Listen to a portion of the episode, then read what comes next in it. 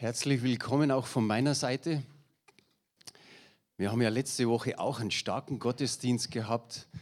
Also jeder, der nicht da war und die Predigt von Markus Habicht nicht gehört hat, hört es euch an. Echt stark, auch sein ganzes Lebenszeugnis. Er war ja Pastorensohn und dann war er irgendwo draußen in der Welt. Ich will nicht zu viel verraten, hört es euch nochmal an. Aber auch die Zeugnisse von der Hanni und von der Dragina, vielen, vielen Dank da sieht man immer wieder, wie Gott treu ist. Ich habe ja im September angefangen mit so einer Serie, die Eigenschaften Gottes. Und da mache ich natürlich heute weiter. Ich beginne, das habe ich letztes Mal schon erzählt, immer mit dem gleichen Vers. Der soll sich so einfach einprägen. Und zwar Jesaja 40, Vers 18. Da steht, mit wem wollt ihr denn Gott vergleichen? Und deine Antwort soll einfach sein, mit niemand. Es mit niemandem zu vergleichen. Es gibt niemand, so haben wir es vorher in einem Lied gesungen. Es gibt niemand. Und das ist wichtig. Ich denke gerade in dieser Herbstzeit. Ihr wisst alle, es wird in der Früh erst relativ spät hell. Wenn es dann heller wird, dann ist immer noch grau in grau, weil der Nebel da ist. Und für manche ist es Schwierigkeit, da in der Früh aus dem Bett zu kommen da drückt das ein oder andere, wie man immer so schön sagt, der Herbstblues. Und ich glaube, da ist es gut, einfach auch auszurufen, mit wem wollt ihr denn Gott vergleichen? Und sagt dir selbst die Antwort, niemand, mit niemand. Und sei dir sicher, dass er dir helfen wird über den ganzen Tag, egal was einfach kommt, ob Gutes kommt oder Schlechtes kommt, er wird dich begleiten, er wird mit dir sein, du wirst den Tag bewältigen und du kannst immer wieder ausrufen, mein Gott ist einzigartig, unbeschreiblich, unbegreiflich, unendlich groß und unendlich gut. Amen. Wunderbar, ihr seid dabei. Seid noch ganz frisch vom Lobpreis, gell? Und genauso denke ich, das, das ist das, was wir uns Tag für Tag einfach sagen müssen. Er ist unendlich groß. Und unendlich groß ist auch seine Treue.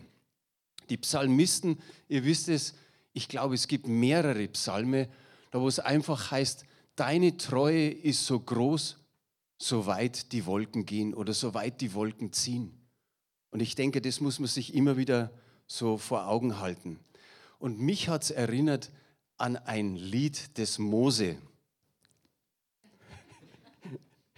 Am Ende seines Lebens hat Mose ein Lied geschrieben. Das steht am Ende des fünften Buches Mose. Und die Hoffnung für alle Überschrift sagt folgendes. Das Lied von der Untreue Israels und der Treue Gottes. So steht die Überschrift. Gut, es gab früher nicht die Überschrift, wie die Bibel übersetzt worden ist, aber ich finde es gut, der Unterschied. Die Untreue von Israel und die Treue Gottes. Und darum ist die heutige Überschrift ein Gott der Treue. Blessing hat schon, hat schon weiter, da ist schon gut. Tu gleich das 5. Mose 32, Vers 4 her. Ein wunderbarer äh, Vers. Jetzt hätte er beinahe gesagt, ein wunderbarer Fels. Das stimmt auch. Es geht nämlich los mit der Fels. Vollkommen ist sein Tun, denn alle seine Wege sind recht. Ein Gott der Treue und ohne Trug gerecht und gerade ist er. Ich weiß nicht, wie du deine stille Zeit machst. Gibt es einen kleinen Einblick in meine stille Zeit? Ich habe immer wieder so, dass ich mit A anfange. Er ist der Allmächtige, er ist der Allwissende, der Allgegenwärtige, der Allerhöchste, der Auferstandene. Und da bete ich natürlich immer wieder was dazu.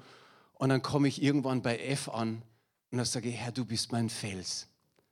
Und dann stelle ich mir immer einen Felsen vor, so einen richtig großen am Sandstrand irgendwo und wo ich mich auf den Felsen lege und richtig Platz ist, wo man sich mit den Händen einkrallen kann, richtig festklammern kann an, an, an unseren Herrn.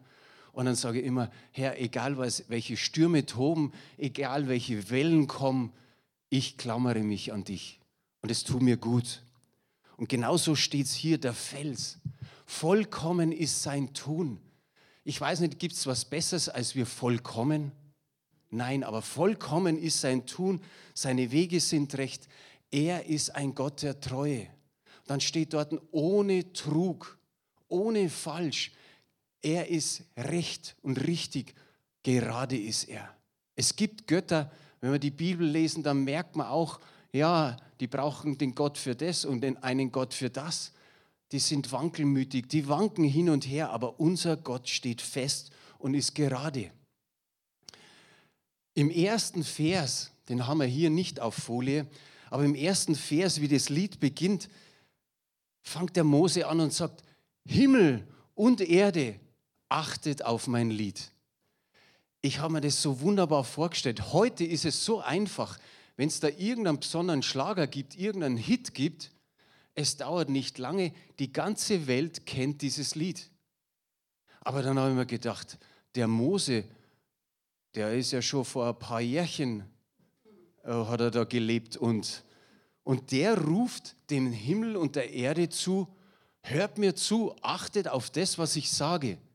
Und ich habe mir gedacht, ist das wunderbar. Einfach in die sichtbare und in die unsichtbare Welt hineinrufen, hört mir zu, achtet darauf, was ich euch jetzt, ich sage mal, vorsinge. Also ich singe jetzt nicht, aber denkt einfach dran. Oh, schon, sagt er. Wer weiß, was da rauskommt. Treu in einer immer untreuer werdenden Welt ist eine Seltenheit geworden. Wir denken einfach mal an Eheschließung. Wie wenige schließen noch die Ehe den Bund vor Gott? Ich glaube, eine Woche ist her, höre ich im Radio, ja, da hat ein, ein Pärchen berichtet, wie sie so, so in etwa die Ehe geschlossen haben. Sie haben einfach Freunde angeschrieben und haben gesagt, wir feiern an diesem Datum einen Tag der Liebe. Und dann sind die Eingeladenen gekommen und dann haben sie einfach mitgeteilt, ja, wir sind jetzt Mann und Frau. Schön, dass ihr da seid. Also ohne Gott einfach so diesen Bund geschlossen. Und ich denke, das ist es, wo man Treue zeigen kann in der Ehe. Ich habe immer so an meinen Papa gedacht. Und ihr wisst auch, man denkt oft so, was haben die Eltern alles falsch gemacht? Das kommt schneller als wie das Gute.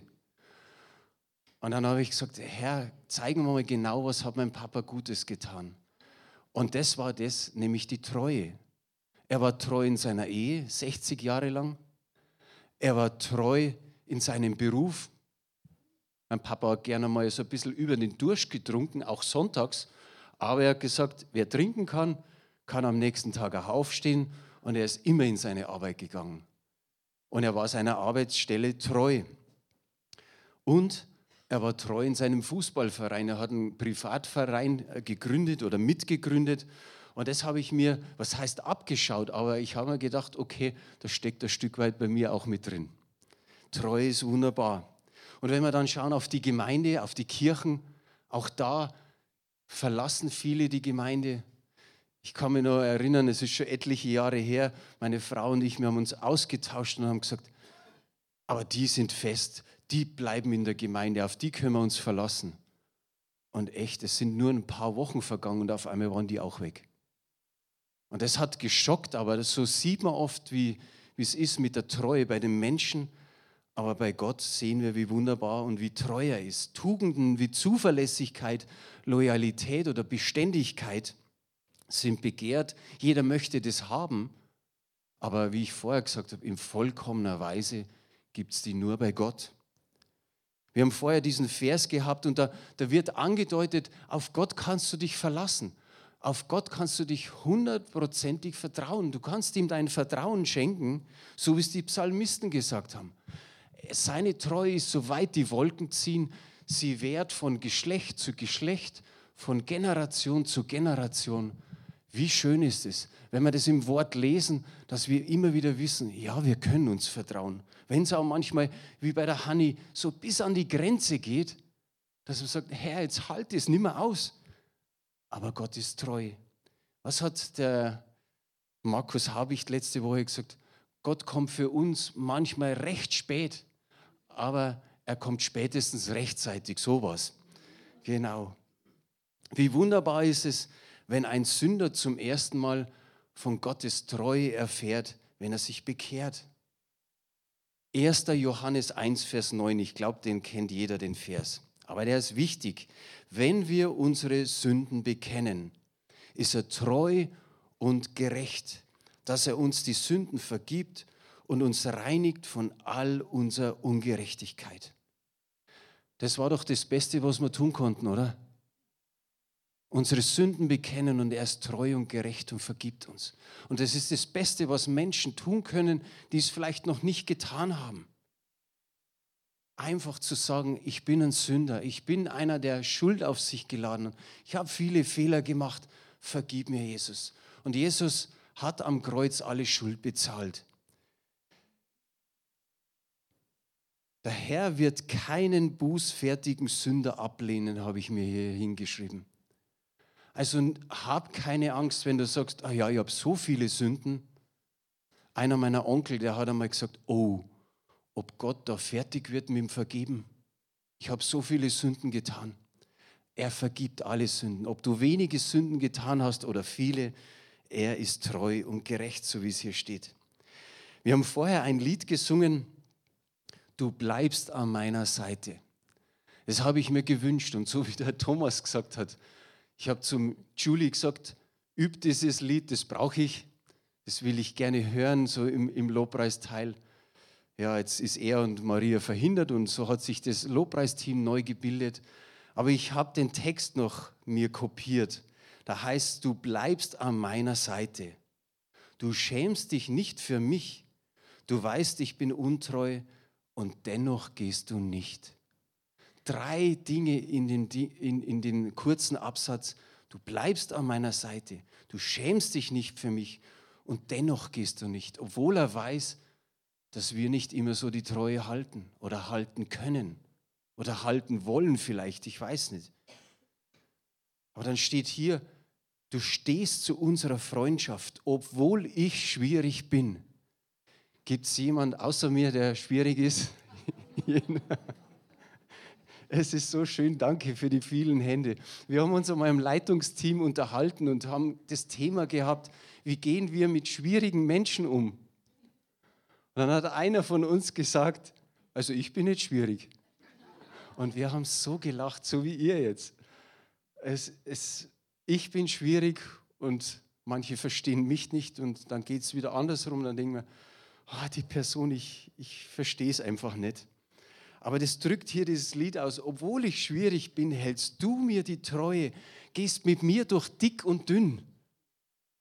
Wie lieben wir das, wenn wir Menschen an unserer Seite haben, die, die durch dick und dünn mit uns gehen die nicht sagen, oh ja, jetzt warst du ein bisschen komisch, jetzt will ich mit dir nichts mehr zu tun haben. Gott geht mit uns durch dick und dünn, bis dann jeden neuen Tag treu, singen wir. Wow. Es ist nicht irgendwo so, dass seine Treue so ziemlich an der Grenze ist und irgendwann ist sie vorbei. Nein, Gott ist treu.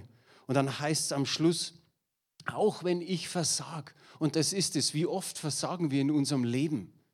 Und wir wissen, da ist einer, da ist Gott, der uns treu ist. Unerschütterlich hält deine Treue. Unerschütterlich, unumstößlich. Wie wunderbar ist es. Und da steht da oben drüber über diesen Text, dass das aus gewissen Bibelstellen herausgenommen ist. Ja, 1. Timotheus 2, Vers 11. Den kennt ihr auch. Und wenn wir untreu sind, er bleibt treu. Denn er kann sich selbst nicht verleugnen. Wie wunderbar ist es. In allererster Linie ist sich Gott natürlich selbst treu und seinem Wort. Wie schön ist es, dass wir das auch immer rausziehen dürfen, wenn wir das Wort lesen. Wir würden normalerweise erwarten, wenn wir untreu sind, ja, dann kann sich Gott doch allemal erlauben, dass er mal auch untreu ist zu uns. Aber das passiert nicht. So wie wir gesungen haben, Unerschütterlich, unumstößlich ist seine Treue. Es gibt so viele Situationen im Leben eines Gläubigen, in denen Gott einfach seine Treue beweist. Haben wir die nächste Bibelstelle, 1. Korinther 1, Vers 9. Auch da haben wir es immer und immer wieder. Gott ist treu, durch den ihr berufen worden seid in die Gemeinschaft seines Sohnes Jesus Christus, unseres Herrn. Diese Eigenschaft, die Treue Gottes, benutzt er hier praktisch als Begründung für das, was jetzt im Vers davor steht, nämlich im Vers 8 steht, er wird euch was geben? Kraft geben, im Glauben festzubleiben und das Ziel zu erreichen, wenn Christus dann zum Gericht kommt, er wird euch, es wird euch niemand anklagen können. Ist es nicht eine wunderbare Zusage? Die tut richtig gut. Er sagt, wir werden festbleiben. Er ist treu und er macht es möglich, dass wir fest sind. Er hat es auch bei Hiob möglich gemacht. Was der alles erlebt hat, möchten wir nicht erleben. Aber gut, wir sagen immer, unsere eigenen Nöte, Krankheiten, Schwierigkeiten sind natürlich auch ein, ein anderes Gewicht, wenn man es selber tragen muss. Aber Gott hat etwas getan, dass er festgeblieben ist, der Hiob. Wenn du eben die Frau hast wie er, die dann sagt, sag von Gott ab, das war keine Hilfe für ihn, sondern vielleicht ist es der letzte Schub, wo er sagt, ja, hast recht. Aber nein, er ist, er ist festgeblieben, weil Gott treu war. Und am Schluss konnte er einfach sagen, ich, ich kannte Gott nur vom Hören sagen, aber jetzt haben meine Augen ihn gesehen. Wie wunderbar ist es. Der Heilige Geist drückt es im 1. Thessalonicher Kapitel 5, die Verse 23 und 24 folgendermaßen aus. Er aber, der Gott des Friedens, heilige euch durch und durch und bewahre euren Geist samt Seele und Leib unversehrt, untadelig für das Kommen unseres Herrn Jesus Christus. Treu ist er, der euch ruft, er wird's auch tun. Wie wunderbar ist diese Zusage, diese Versicherung, die wir hier haben, dass er sagt, er bewahrt unseren Geist, Seele und Leib untadelig, unversehrt, bis Jesus kommt. Noch ein Vers, wo die Treue Gottes einfach eine Garantie für unsere Bewahrung ist, ist 2. Thessalonicher Kapitel 3, Vers 3. Aber der Herr ist treu, der wird euch stärken, bewahren vor dem Bösen. Ist er treu in Prüfungen? Ist er treu in Versuchungen? Ist er treu in Schwierigkeiten, in Herausforderungen, in Schmerzen, in Krankheit, in Leid? in Drangsal, Drangsal, in Trübsal, in Bedrängnissen, immer und immer wieder ist er treu. Der Paulus sagt in 1. Korinther 10, Vers 13, bisher hat euch nur menschliche Versuchung getroffen, aber Gott ist treu, der euch nicht versuchen lässt über eure Kraft, sondern macht, dass die Versuchung so ein Ende nimmt, dass ihr es ertragen könnt. Ganz ehrlich, Manchmal denkt man, die Grenze ist jetzt aber wirklich schon erreicht. So wie die Hanni vorher gesagt hat, ich habe es fast nicht mehr ausgehalten. Wir meinen, hey, jetzt ist die Kraft aber wirklich weg. Jesus musst du immer bis an die Grenze gehen. Aber ich sage mir mal, und das habt ihr sicherlich auch schon erlebt, Gott kennt uns besser, als wir uns kennen. Und er weiß, dass wir schon, sage mal so, ich sage mal einfach, Zahl bei 70 Prozent schon klagen und jammern und sagen, Herr, jetzt reicht's. Und der Herr weiß, dass wir doch noch ein bisschen mehr vertragen können, aushalten können. Es ist zwar manchmal für uns schlimm, aber in solchen Situationen sehen wir, dass Gott uns doch viel, viel mehr zutraut, als wir uns selber zutrauen. Aus vielen Bibelstellen lernen wir, dass der Herr mit Prüfungen natürlich immer einen Plan hat. Und hier in diesem Vers, den wir da gerade lesen konnten, ist die Garantie dafür, dass Gott den Prüfungen einfach ein Limit gesetzt hat, nämlich seine Treue. Wie gesagt, manchmal wird es so eng, es tut manchmal so weh. Aber wenn wir die Evangelien anschauen, da steht da, der Weg ist schmal. Da wird vielleicht einmal der ein oder andere irgendwie so gehen müssen, damit alle Platz haben auf dem schmalen Weg. Aber es ist auch so, wie der Paulus gesagt hat in seinen Briefen oder in der Apostelgeschichte, wir müssen, es steht echt so drin, wir müssen durch viele Bedrängnisse in das Reich Gottes gehen. Also es ist nicht so immer, dass wir auf Wolke 7 sind. Gibt es ja irgendwie so ein Lied, wo man lieber da ein bisschen weiter herunten ist, auf Wolke 4 oder so. Aber auch der Jeremia, Wer hat denn die Klagelieder schon mal gelesen? Schon. Ist vielleicht nicht immer so, so der Burner, wie, wie, die Jungen so sagen, dieses Kapitel oder diese, diese paar Kapitel zu lesen. Aber der Jeremia, der drückt seinen ganzen Schmerz aus über die Zerstörung Jerusalems. Und ich glaube, im dritten Kapitel ist es, das sind 19 oder 20 Verse, da klagt er ganz, ganz kräftig. Und jetzt kommt dieses Aber. Aber er verweist auch auf die Treue Gottes. Klagelieder 3, die Verse 22 und 23. Da steht, ja, die Gnadenerweise des Herrn sind nicht zu Ende. Ja, sein Erbarmen hört nicht auf. Es ist jeden Tag neu, groß ist deine Treue. Nachdem wir doch ein paar ältere Geschwister hier sind, da fällt uns zugleich ein Lied ein, oder? Die Güte des Herrn hat kein Ende, genau, kein Ende. Sein Erbarmen hört niemals auf. Es ist neu jeden Morgen, neu jeden Morgen, groß ist deine Treue. Jetzt habe ich einen Satz, den darf gern schon einblenden, lieber Blessing. Prägt er den ein, fotografiere ihn. Der Blick auf die Treue Gottes hilft in den Tälern des Lebens. Sagen wir das einmal laut miteinander. Der Blick auf die Treue Gottes hilft in den Tälern des Lebens. Sag's mal deinen Nachbarn an, damit er es auch wirklich weiß.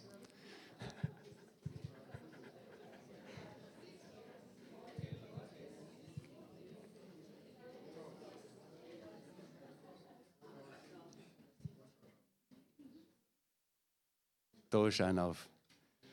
Wunderbar. Darum habe ich vorher gesagt, es ist diese Situation, du bist im Herbst und es ist grau in grau draußen, dir geht es nicht so gut, du liegst im Bett und denkst, eigentlich müsste ich aufstehen, aber die Bettdecke ist so schwer, der Herbstblues kommt zum Fenster rein oder wie auch immer. Und dann sagt er das, der Blick auf die Treue Gottes hilft in den Tälern des Lebens. Wenn wir den zweiten Petrusbrief anschauen,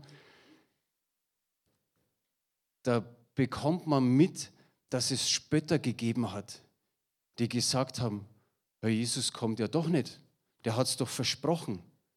Diese Spötter werfen den Herrn Untreue vor, Unzuverlässigkeit und sagen, die Entrückung hat nicht stattgefunden.